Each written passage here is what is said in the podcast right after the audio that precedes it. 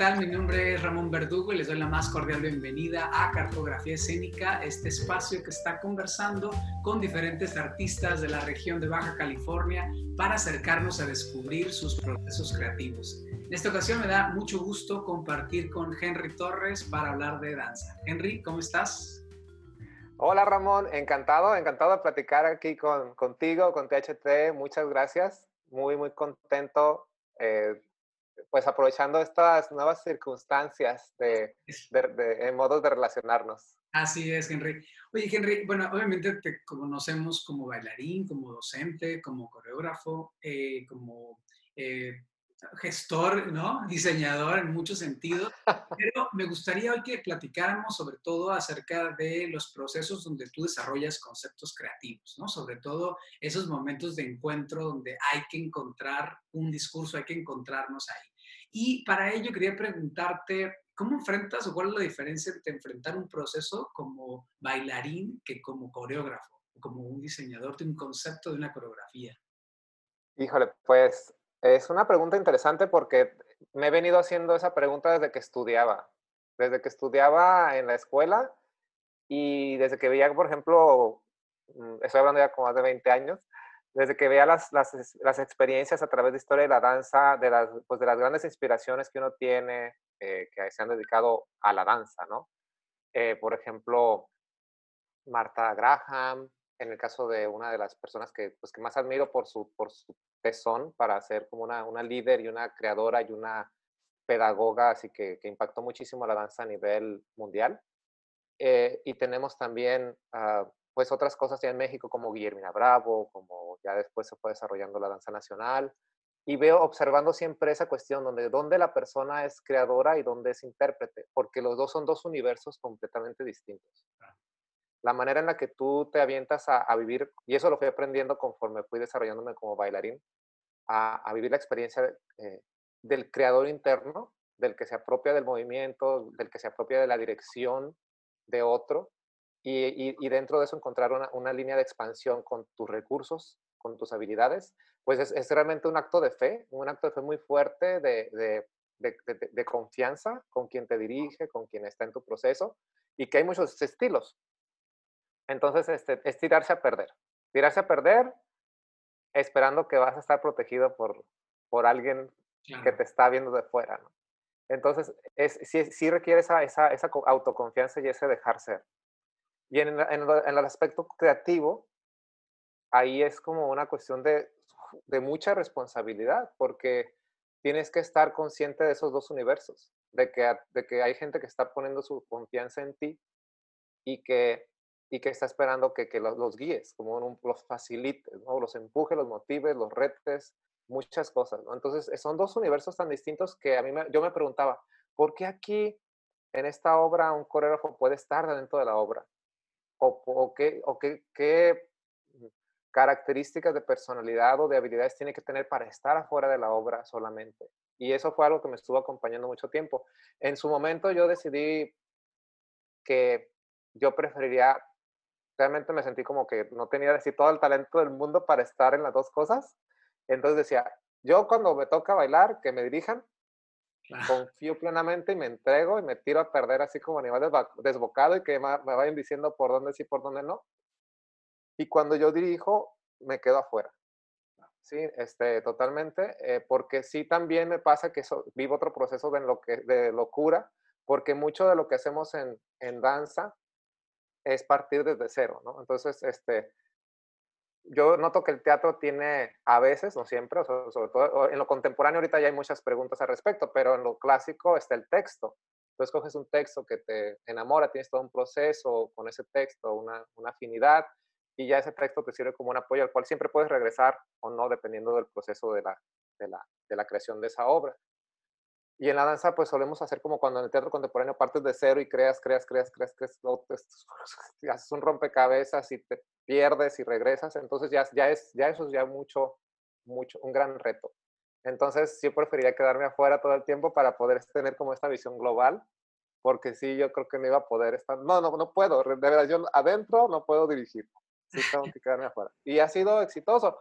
Gracias a Dios en Lux Boreal, eh, la manera en la que estamos organizados, a esta, el otro codirector que es Ángel Arámbula, tenemos esa posibilidad como de rotarnos y de al mismo tiempo como de descansar y relajarnos en ese rol. De que, ok, yo tomo la batuta ahora, eh, que supongo que pasa algo muy parecido en, en, Tijuana, ese teatro, ¿no? Eh, y, y, después con el desarrollo de la compañía surgieron otros coreógrafos, creadores eh, que empezaron a tomar la batuta también en algunos proyectos.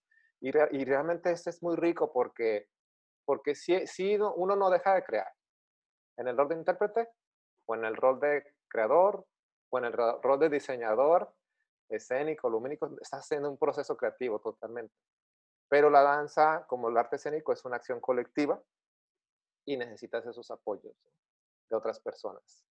Henry, y por ejemplo, particularmente que decías que la danza contemporánea y que compartías algunos nombres, ¿tú reconoces, por ejemplo, en tu trabajo creativo algunas influencias o, digamos, algunos eh, líneas, patrones, eh, trabajos de alguien en particular que, que, han inspirado tu trabajo o tu, o tu visión de la danza contemporánea?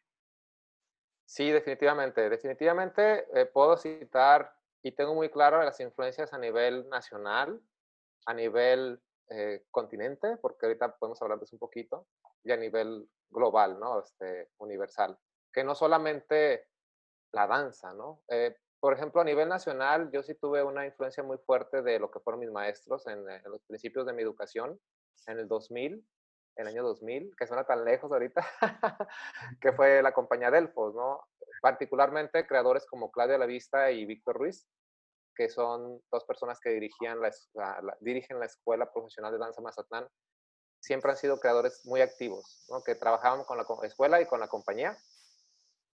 Y notabas muy bien su línea, cada uno tiene una línea muy distinta y eh, me inspiró como para hacerme preguntas, ¿no? Al respecto de qué funciona en escena, incluso mantener un diálogo muy cercano. Después, a nivel nacional, pues ha habido trabajos, trabajos que me inspiran de algunos otros creadores, no, ya no como personas específicas ellos, sino como sus, sus, sus, propuestas escénicas, eh, tanto en teatro como en danza. ¿sí? Este, eh, hay a nivel, a nivel internacional y a nivel histórico, sí me llegó a, a causar muchos cuestionamientos y muchas preguntas la evolución de, de, proyectos artísticos como Marta Graham, que lo comenté al principio, como José Limón, como Ruth San Denis, pero Ruth San Denis yo siento que lo, lo, fui catalogando más en lo pedagógico junto con su esposo Ted Chon, que son figuras muy importantes de la danza en Estados Unidos sobre todo, porque lo que pasó en, en América fue que la danza contemporánea tomó mucha fuerza en Estados Unidos por la condición social y política que se vivió a principios del siglo pasado allá. Entonces, esos grandes proyectos este, desarrollaron paralelamente eh, universos de investigación en torno a la danza como arte escénico y universos de investigación en torno a la pedagogía de la danza y las técnicas.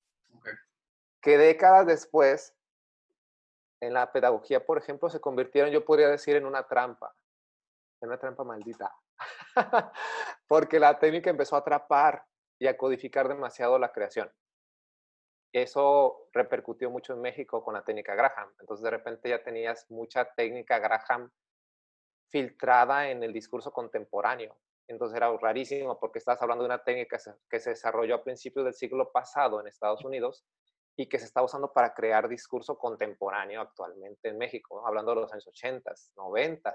Incluso a principios de los años 2000 se nota que había coreógrafos nuevos creando coreografías contemporáneas actuales con un lenguaje prestado, con Graham. Entonces era rarísimo, ¿no? No, no, comprendía yo.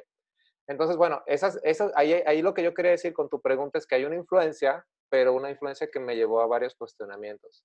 Y a nivel como ya de estética y de inspiración, el ver como lo que se estaba haciendo en Europa, sobre todo en Europa del Este, eh, que también tuvo un vínculo muy fuerte con México, autores como Bim Van de Cables, eh, que tuvo una relación muy importante con, con, Utopía, que fue un grupo de la época independiente de, nuestro país, de los ochentas, eh, que evolucionaron mucho como en la fisicalidad, que también comenzó a, a traspasar en el teatro, ¿no? La acción, como la, la, acción física, más que hablar de una técnica, una disciplina específica, ¿no? Esta cuestión del cuerpo en sí, ¿no? Como un, un discurso. Eh, posteriormente, Pina, que también abordó esta cuestión de la danza teatro, Pina Bausch, eh, mucha inspiración ahí que te, te, te hace también preguntarte eh, hacia dónde va tu discurso, ¿no? otras personas como, puedo decir que Cyril Arby o Akron Camp, que son ah, ya un poco más recientes, pero también generan un discurso que, que oscila entre herramientas muy codificadas dentro de lo comercial, del arte contemporáneo y de la danza contemporánea, pero muy efectivas. Muy efectivas porque logran como concretar discursos muy claros y ahí es donde tú dices, ah, ok, o sea, sí hay que tirarse a perder un poco, pero llegas a productos bastante claros a la hora de, de poderlo ofrecer a, a, una audiencia que, que tú como un creador responsable no quieres que tu audiencia se quede perdida. O sea, yo soy del afán de que sí necesito que la audiencia se, se transforme y se dé cuenta que algo le afectó y pueda identificar qué es, ¿no? Que no sé cómo, no entendí nada. Es muy bonito, pero no entendí nada. y el trabajo que has desarrollado ha sido principalmente o ha partido el contexto creativo eh, en la región de Baja California, en Tijuana. Digo, aunque vas, vas y vienes de repente a ciertos puntos geográficos en el país o incluso podría ser a nivel internacional, ¿consideras que la región de Tijuana ha influido en algo tu, trabajo creativo? Radicalmente, radicalmente porque, pues, yo, hablando con Ángel, estamos en la escuela y quisimos decidir dónde nos vamos a ubicar como, como un lugar sede para la compañía, para, para poder desarrollarnos y, poder trabajar como, como equipo. Y fue Tijuana. Claro que habíamos contemplado varias posibilidades. Nosotros estudiamos, eh, lo, lo, reafirmo aquí porque Ángel Arámbula y yo somos miembros cofundadores de la, de la agrupación. Y, y, estábamos en la escuela cuando estábamos analizando si, si nos quedábamos en Mazatlán, buscamos como algún espacio sede en, el puerto, porque ahí fue donde empezamos a desarrollarnos, o nos mudábamos a, a Culiacán, Sinaloa, que era la ciudad, es la ciudad capital del estado, donde hacía como falta empezar a empujar un poco más la danza, que estaba un poco aletargada sí había movimiento, pero había como mucha área de oportunidad o ir a Ciudad de México y establecerse allá. Lo digo porque durante todo el tiempo de la escuela eh, tuvimos muy claro la visión de que queríamos generar un, proyecto de, colectivo, de agrupación. Todavía no era como muy claro compañía, ¿no? Sonaba muy grande, pero... Eh, y viajábamos, teníamos giras, había concursos, construíamos propuestas, este, lo presentábamos, entonces había mucha actividad escénica extra muros de la escuela para poder como entender de qué se trataba esto, ¿no? Y Tijuana, eh, cuando empezamos a venir a Tijuana, a mí me sorprendió mucho la, la, el ámbito binacional. Entonces, conocer cómo este intercambio entre artistas eh, con San Diego, no solo en la danza, sino en las artes plásticas, en la cuestión de la música, era muy, muy, muy intensa. Y y después vi como instituciones como el Centro Cultural Tijuana, el Instituto de Cultura de Baja California en su momento, el Instituto Municipal de Arte y Cultura de la Ciudad de Tijuana, y, eh, tenían pues de algún modo una infraestructura, ¿no? Tanto humana como de espacios que, que, eran, que servían para las artes escénicas. Y dije, pues es que está increíble Tijuana con todo esto que está pasando y el clima está rico y todo. o sea, tiene que ser Tijuana. Aparte había una corazonada ahí de que fuera Tijuana y ahí, ahí sí empieza Luz Boreal a construirse a sí misma como una, un colectivo eh, en Tijuana. Y de aquí empezamos a movernos. Entonces fue, es, yo, vivir en la frontera fue como realmente vivirla, como irme a, como tijuaneando poco a poco. Eh, no, no, no, pues sentirte orgulloso de ser parte de este movimiento de esa ciudad, porque a pesar de que nací en otra, me siento muy tijuanense. Y, y la, la cuestión social, la cuestión como la dinámica que se vive aquí sí fue influenciando bastante. Eh, hay, hay, valores que se comparten como mexicano con otras, con otras partes del país. Hay valores que se comparten como norteños, como fronterizos, como este, la presencia de, todos los sinaloenses que hay en la ciudad, estas culturas que se mezclan, entonces, y que se rechazan también. Así que eh, fue, fue rico ser parte de eso y eso definitivamente se filtra en el trabajo se filtra en el trabajo, en la propuesta, y comienzas a, pisar en, un discurso que a veces puede decirse que es político, ¿no? que también pasa en el teatro, que finalmente tienes que tener una postura hacia, hacia el panorama social que estamos viviendo. Entonces, obras como, pues, como Flor de Siete Hojas, como este, Frontera Dream, como eso, sí estaban tocando esta, esta visión de lo que es estar ubicado en Baja California, en Tijuana. Claro. Y en ese sentido, ¿hay, ¿consideras que ah, en el trabajo, por ejemplo, que tú has generado como creador, eh, hay temas que son recurrentes, que tienen que ver a lo mejor con esta, eh, con esta situación geográfica, pero también con necesidades personales? ¿Hay, ¿Hay, temas recurrentes o en realidad van modificándose de acuerdo pues, a la etapa de vida, a la circunstancia? Se van modificando, se van modificando de acuerdo a la etapa de vida, porque cuando había un tema ahí que, fue muy claro que fue la violencia y el narcotráfico, que estuvo en mi cabeza rondando un buen rato hasta que se consolidó como eh, en Flor de Siete Hojas, ¿no? que es una obra que habla de eso de manera muy, muy clara y muy así muy aquí estamos hablando de narco y esto es lo que vemos, lo que hemos vivido a través de nuestra vida de ser parte de un sistema de, de, de un juego de autoridad, de ley, de destino, de todo, ¿no? Hasta como alguna cuestión ya como en obras que a lo mejor no, no tienen que ver con el tema, pero se siente como esa cuestión de agresividad, violencia, límite, ¿no? Pero también posteriormente las temáticas en, en específicas se, se van, pues van evolucionando como uno va creciendo, o sea, como de repente a lo mejor quieres hablar de algo más universal, como uh, algo que, que, empezó a filtrarse en los últimos años, por ejemplo, fue la religión, okay. que me empezó a tocar así como, ay, es que somos, no me da cuenta cómo somos tan, tan, tan eh, creyentes. Y a veces esa necesidad de creer en algo se filtra a otras partes de nuestra vida, como queremos creer que la gente es así o queremos creer que la política debe ser así o queremos creer, es como necesidad de creer en algo que pueda sujetarte para poder avanzar. Entonces eso me empezó a analizar como los aspectos religiosos de la comunidad y pues hubo, ha, ha, habido varias obras que han tocado ese tema, que no tiene que ver con la, con la ubicación geográfica, ah. pero finalmente hay algún que otro detalle sí se filtra ahí porque es inevitable. La voz que existe desde esta parte del país tiene un color particular que no ves en otros discursos de, de México. De México. Hace rato decías eh, que me, parece, me pareció muy interesante que el hecho de cómo reconocer que una técnica, por ejemplo, ¿no? que se configuró en cierto momento, en cierta época, eh, puede ser un punto de partida para reflexionar sobre tu trabajo, lo que podría convertirse en un obstáculo cuando quieres como traer esa técnica como el, el punto de partida principal para la generación de un discurso contemporáneo, ¿no? Como decías que de alguna manera sucedió con lo de Marta Graham.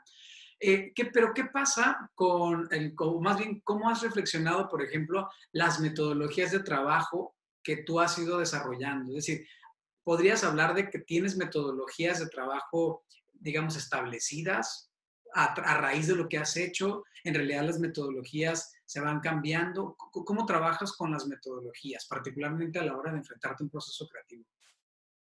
Pues, ahora que lo dices, en cuestiones de metodología, he podido afinar y desarrollar metodologías que tienen que ver muy claramente con la cuestión pedagógica, porque tenemos un, una plataforma educativa que ya tiene pues como 12 años, es un diplomado de danza contemporánea que retoma otros temas aparte de la técnica de la danza, aspectos de la producción escénica, gestión, etc.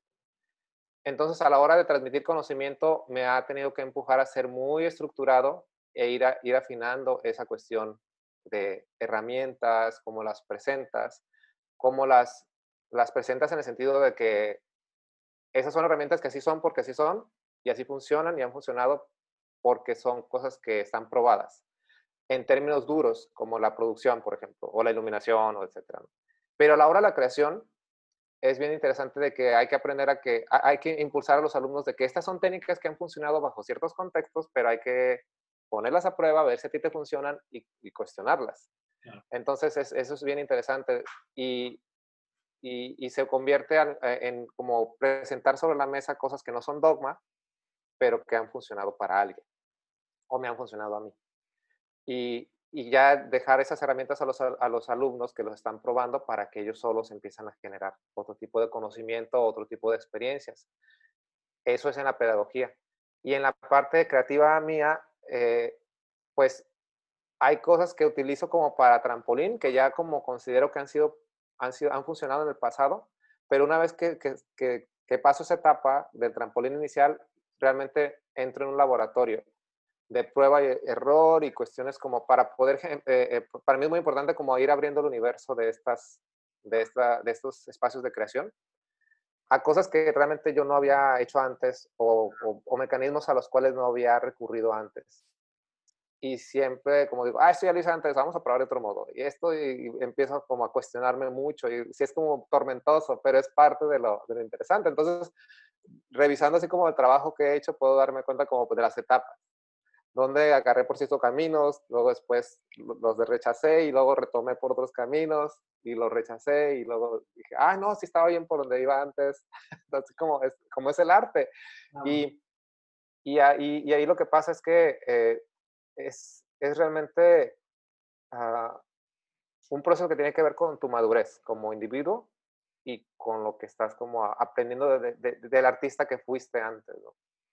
y de las necesidades de hoy.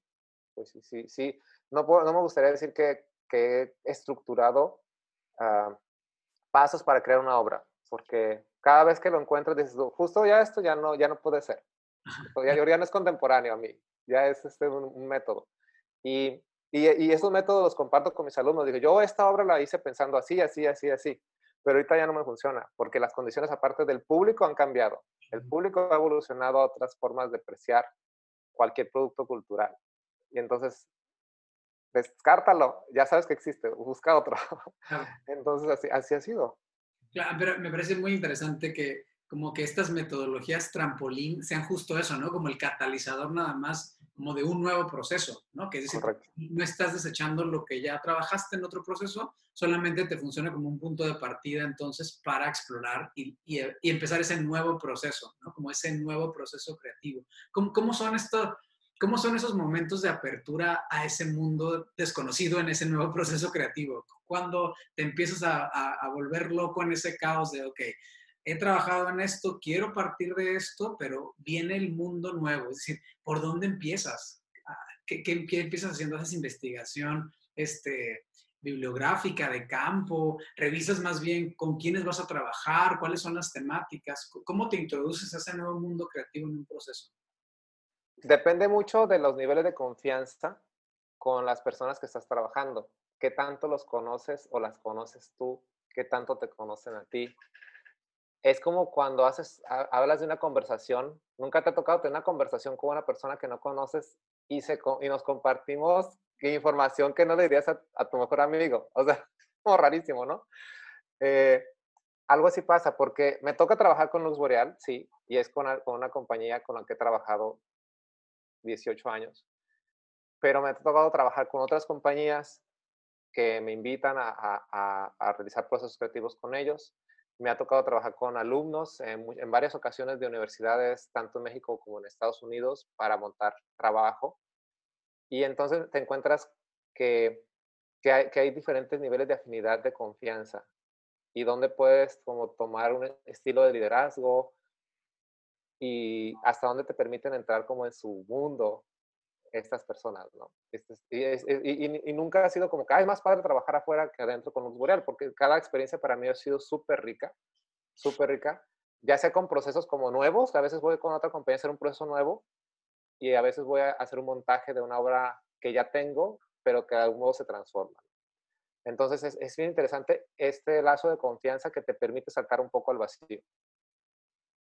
Eh, a mí me ha pasado con Luz Boreal que a veces digo, es que ya me conoces tanto que, estás, que ya crees que ya sabes qué estoy pidiendo. Digo, párate, detente ahí. No, no es, no, no crees que sepa lo que, no crees que ya sabes lo que estoy pidiendo, porque no es así. Estoy pidiendo otra cosa que no hicimos antes. Y le digo, y puede ser que creas que está mal o que es ridículo, pero necesitamos ir por ese camino.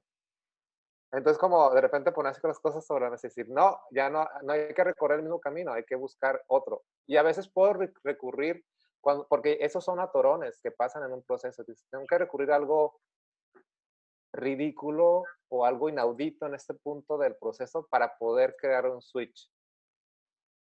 Y, y sí, y provocarlos, o sea, provocarlos como, ah, ok, entonces es otra cosa, hasta que, hasta que siento yo desde mi punto de vista que, que, los intérpretes en ese momento tienen, tienen la noción y están convencidos de que vamos por otro camino, ya me siento tranquilo de que todos estamos en el entendido, porque a veces no basta que yo lo piense, como líder del proyecto, no basta que yo, es que estoy buscando otra cosa, porque finalmente la gente que te rodea, te hace como una burbuja y te hace, te hace sentir que están dándote gusto. Cuando te cachas en eso es horrible. Entonces, eh, hay que romper eso con algo que sea eh, inaudito, ridículo, raro para que digas, ah, güey, sí es cierto. Y, y los accidentes, los, hay que prestar mucha atención a los accidentes porque los accidentes son pequeñas grietas en esta burbuja de los procesos creativos por donde puedes escapar para, para encontrar soluciones que no esperabas y que a lo mejor ni sabías que estabas buscando. Claro. Y en ese sentido me parece bien interesante que el, proceso creativo, a pesar de que tú lo estimules, necesita que todo el equipo lo adopte, ¿no? Como este nuevo código, como este nuevo camino y que como que están en esa búsqueda, ¿no? Para que estén todos en el mismo canal y no se sienta que solamente es uno, ¿no? en este caso, el líder del proyecto en ese sentido. No, y yo sí, y sí te confieso que había, había, había procesos en que estamos metidos y digo, es que va a ser ahora sí, así, entonces sigue esta dirección, tienes que sentir por aquí. Y me, me, miraban así como, ¿en serio? digo, sí, es en serio. Y yo empezaba, no, es en serio, o sea, hazlo, hazlo, juega, juega, juega a creer que es en serio. Y, y entonces empezaba a transformarse ese juego en algo real y pasabas otra etapa. Entonces, son retos que apenas estando en el proceso te das cuenta y tienes que cacharte y precisamente estando fuera es que lo puedes percibir. Si no te conviertes en una manufactura, porque es lo que yo notaba, por ejemplo, en algunos creadores que logran definir sistemas de manufactura artística que funcionan. Y entonces se insertan ellos mismos a veces en la obra porque ya confían en que con su asistente estas líneas de proceso de manufactura definidos funcionan para generar un producto. Pues a lo mejor funciona para la segunda obra y para la tercera, pero luego ya estás haciendo cosas que son eh, pues la continuación de la misma obra. Claro. Y vuelve a ser la otra misma obra y, y, uno lo ve, lo nota en el trabajo. Me gustaría que platicáramos de Ciudad que Arde, que bueno, es el, eh, uno de los montajes más, más recientes, particularmente el Lux Boreal. Cuéntanos de qué va Ciudad que Arde, porque ahorita me hace mucho sentido con lo que decías de esta búsqueda con, con la parte, no nada más de religión, sino de la fe, pero también hay una, un, creo que un puente con lo que se vive, ¿no? ¿De, qué, ¿De qué va Ciudad que Arde? Pues Ciudad que Arde es una obra que empezamos el año pasado, en el 2019. Eh, la obra toca el tema de la... Está inspirada en el capítulo de la, del Génesis, donde llegan los ángeles a hablar con Lot. Es un pasaje bíblico. Y decirle que van a, tienen que dejar la ciudad porque Dios ha decidido quemar la ciudad en llamas, pero creo que el pasaje indica que quemar el mundo en llamas o algo así, entonces tienen que huir. Y, lo, y, y ellos, bueno, hay una cosa muy extraña de roles entre los ángeles y Lot y las hijas. Eh, los, ayudan los, los, guardan a los ángeles porque la gente de Sodoma quería eh, linchar a los ángeles porque toda la gente pues era mala, algo así. Y, y los ángeles, ah, en agradecimiento a Lot, le dice, bueno, salgan de la ciudad antes de las 5 de la mañana y los, los, eh, los ángeles los, llevan a la colina para que huyan, pero que no volteen hacia atrás, porque si voltean hacia atrás, pues no sabemos qué iba a pasar, pero pues no, no obedecen, voltean hacia atrás y la, la esposa se convierte en salvo. Y, y, bueno, después de ahí, supuestamente en este pasaje, Dios destruye al mundo en esta ocasión con fuego, o no sé si primero fue con fuego y luego fue lo de Noé. Ahí tendré que revisar las temporalidades, porque es el Viejo Testamento. Eh, pero renace la raza otra vez a través de la familia de Lot, porque Lot tiene descendencia con sus hijas. Es una cosa muy rara, de, muy, griega. y, y, y, en base a eso está inspirada hacia desde ese momento en que Dios decide destruir el mundo, pero va, va evolucionando y asociándose con esta cuestión de, de cómo como civilización hemos estado llegando al límite de destruir nuestro propio mundo de destruirlo con una lluvia de fuego, no sé, una metáfora del calentamiento global, y al mismo tiempo esta competencia por querer colonizar Marte, esta, la, la, la, carrera espacial, que es un hecho, o sea, que cada vez vemos que más, más una realidad como esta cuestión de huir, que antes era ciencia ficción, pero ahora es algo más tangible. Bueno, toda esta información va surgiendo a partir de la de lo que es el poder del líder, de la palabra, de cómo debe ser, que también es una situación que se filtra en la política, y, del, y de la religión como una, como una herramienta para poder organizarlo todo, y, su, y, su, vínculo con el poder. Entonces, entonces, hay muchas cosas que están entrelazadas. Entonces, es, es una postura un poquito eh, política y un poquito activista que va tejida con esta evolución de la obra que parte desde un ser que tiene la, la palabra, que es uno de los bailarines, y trata de irla transmitiendo, de irla transmitiendo a su, a, hasta, hasta poder convencer a todos los, los participantes. Y va pasando por esas etapas, ¿no? De rituales, donde no hay una religión en específico, pero vas viendo como ciertas metáforas de cómo los símbolos tienen que ver en nuestra conducta. Entonces sí, sí fue una, una cuestión como de, de clavarse en, en, ese ámbito de creer, que, que es un derivado de la experiencia que tuvimos con LAM, por ejemplo, la colaboración australiana, que esa, es una, esa sí es una crítica directa a la religión católica en México. Es una misa contemporánea. eh, que después de ahí pues han derivado algunos trabajos que algunos otros trabajos que han tenido que ver con, con, con la comunicación con, con, Dios y, la y esta cuestión de la, la presencia divina que, que, varía entre la imaginación y, y la fe.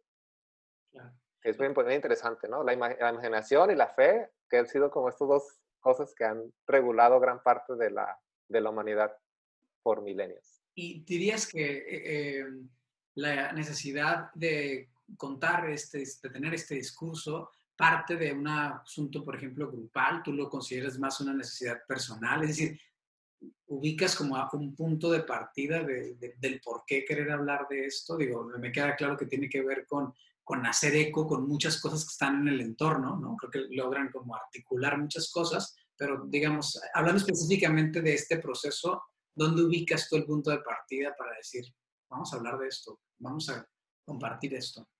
Pues son yo tengo una libreta como que voy anotando necesidades personales de, eh, como que, ahí están tiradas al, al, al, vacío en mi libreta de real. O sea, y de hecho la tengo respaldada en, en la nube porque no quiero que se me vaya a perder. entonces cada vez como digo, ay, ¿de qué quiero hablar? Me acuerdo, entonces empiezo a ver. Y, y son muchas ideas que voy vaciando que luego tienen, se entrelazan. Entonces te das cuenta que pertenecen como a bloques de, de, a, bloques de información o bloques temáticos. Lo digo porque efectivamente en la, en la compañía, ya, ya, después que cuando estábamos cerrando el 2019 nos dimos cuenta de que el, 2019 fue un año de mucha de producción que tenía que ver con cuestiones religiosas ligadas a una cuestión política y social. Por ejemplo, eh, un, un, trabajo de Raúl que yo dirigí sobre, eh, tenía que ver sobre la pederasta era una cuestión religiosa sobre San Antonio, la imagen de San Antonio, pero estaba relacionada a la, a la, cuestión pederasta. Entonces, esa cuestión tiene que ver una cosa política, social y religiosa. Luego está Melisa Padilla, que ella generó un solo que también tiene que ver con una virgen, la Virgen Santísima de la Estela, imaginaria, pero al mismo tiempo tiene que ver con el empoderamiento y contra la discriminación de la mujer. Entonces, y luego tengo, por ejemplo, un, solo de Ángel que también se montó, no sé si se lo viste, que es un call center y él está hablando con un cliente que es Dios. Entonces, Dios está ahí como quejándose del producto este que es la humanidad y es, eh, yo creo que eso es más hacia lo teatral, pero, pero es un solo de Ángel y, y me divertí mucho haciéndolo, entonces tiene que ver como con esta cosa de que hasta Dios está avergonzado de nosotros. Entonces eso fue el año pasado y dije, y, pero eso fue un, un, como un pre, eh, generar como este horizonte hacia lo que fue la ciudad que arde, que ya era un, un, proyecto ya más, más complejo. Y dijimos, sí, es que finalmente este, la religión, la necesidad de creer, la cuestión cultural tiene que ver mucho con la situación en la que como individuos enfrentamos tanto nuestra situación social, económica y política. Entonces, hay una postura ahí. Y el grupo la tomó y se la apropia. Lo padre es como ya esto a través de las mesas iniciales, primero se plantea como una necesidad. se ve como si es un, se decide si va a ser una cuestión de toda la compañía, con colaboradores invitados o solamente de la compañía, o una sección de la compañía, y en base a eso se empieza a tomar forma. Se puede insertar en un, en un programa de los que pertenecemos como México en escena, o a lo mejor en el Sistema Nacional de Creadores, ver cómo, bajo qué línea se puede auspiciar y, y ya empieza a tomar como esa forma de, de ya en, una, en un calendario de trabajo pero sí, sí, es como va, va, avanzando por varias etapas. ¿Y cuánto, por ejemplo, particularmente Ciudad que Arde, más que hablar de cuánto tiempo en meses o en horas o tal, como en qué etapas podrías dividir su proceso de gestación, ¿no? Desde la idea hasta el que dijeron, ya está, vamos a presentarla. Como, ¿En qué etapas de manera general? Eh, la primera etapa es una etapa que yo tengo para cada obra que voy a hacer, sobre todo cuando son de largo formato, una libreta que me compro para eso porque soy muy tilichero, tilichero. Entonces, es como la vieja usanza y me, me por ejemplo, es una herramienta que a mí me funciona mucho. Una maravilla. Porque empiezo, incluso veo imágenes en internet y no las guardo en internet. Bueno, sí las guardo en una carpeta en la computadora para que estén respaldadas, pero las imprimo y las recorto y las pego en mi libreta y hago rayo, me gusta como rayo, ese poder como de poder, esto tiene que ver o tacharlo y y pasar otra hoja, entonces es físico, eso es como taller, así como, como, como cuando era niño me gusta como poder tocarlas y verlas y verlas, porque a veces a partir de ahí tienes otro sentido, como que mi eh, conexión neural, neuronal trabaja de otra forma.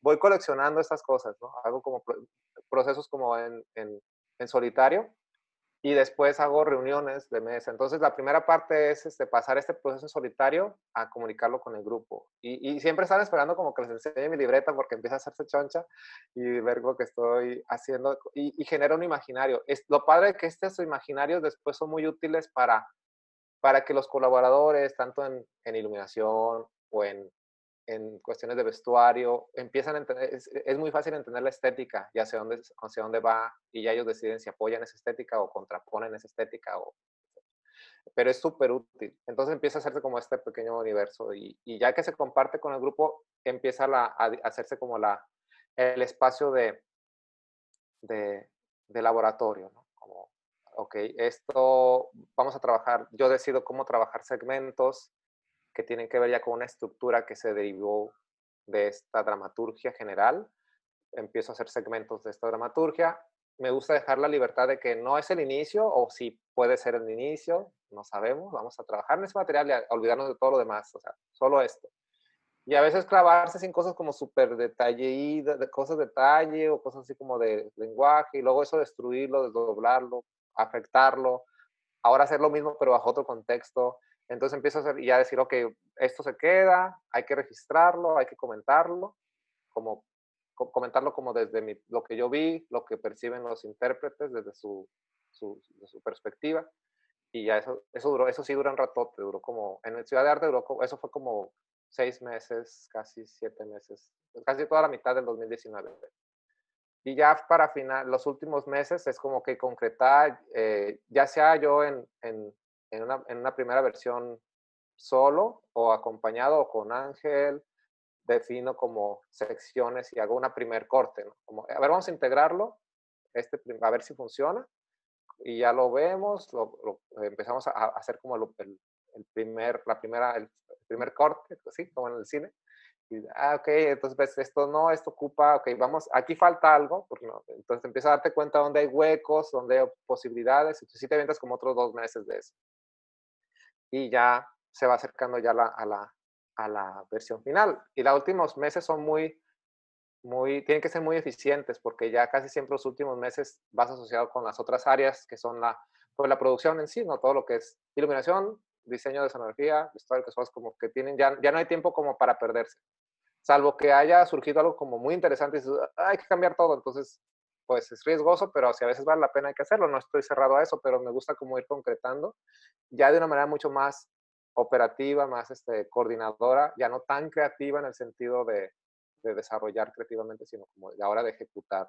Y sí, sí, ahí, ahí como básicamente fue, cerca de unos ocho meses para hacer una obra como, como La ciudad que arde, que siento que es corto porque trato de ser eficiente por el tipo de, de, de, formato que trabaja Luz Boreal. Eh, si tuviera más tiempo, pues podría hacerlo más tiempo. Pero como el, formato de Lux Boreal trabaja como con varias plataformas que suceden muchas cosas al mismo tiempo, pues se me exige ser productivo y eficiente con los tiempos. Adecuarlo, ¿no? Con los tiempos. Bien. Henry, pues eh, muchas gracias. Creo que la, lo que nos has compartido hoy, creo que sin duda nos habla, no nada más si conocemos tu trabajo, sino aunque no lo conociéramos, nos hablaría de, de estructuras, de ventanas, de líneas y nos permitió asomarnos también a cómo, cómo, no nada más Ciudad que Arde, sino cómo son los procesos creativos en general, no nada más en el mundo de las artes escénicas o la danza en particular, sino como en realidad puede, guiñan con las artes escénicas, con el teatro, ¿no? Con, probablemente con la parte de la música, con otras. Muchas gracias por compartir con nosotros. Esperamos en una próxima sesión hablar de, desde otra perspectiva, pero bueno, muy agradecidos de que hayas compartido con nosotros. Encantadísimo. Me encanta hablar de las cosas que se hacen porque pues a veces no, no, no habla uno de los procesos, entonces poder compartirlo ayuda mucho a poder entenderse a uno mismo también. Entonces, genial. Henry. Y pues muchas gracias a todos. Nos vemos en la próxima sesión. Hasta la próxima.